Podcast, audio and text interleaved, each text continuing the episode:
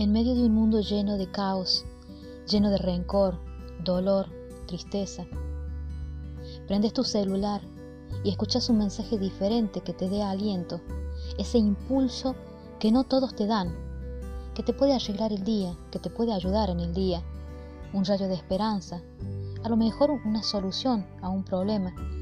o esa respuesta que estabas necesitando en esa pregunta que te ha dado vuelta hace días ese mensajito del corazón, un impulso pequeño en el día que te dé esperanza,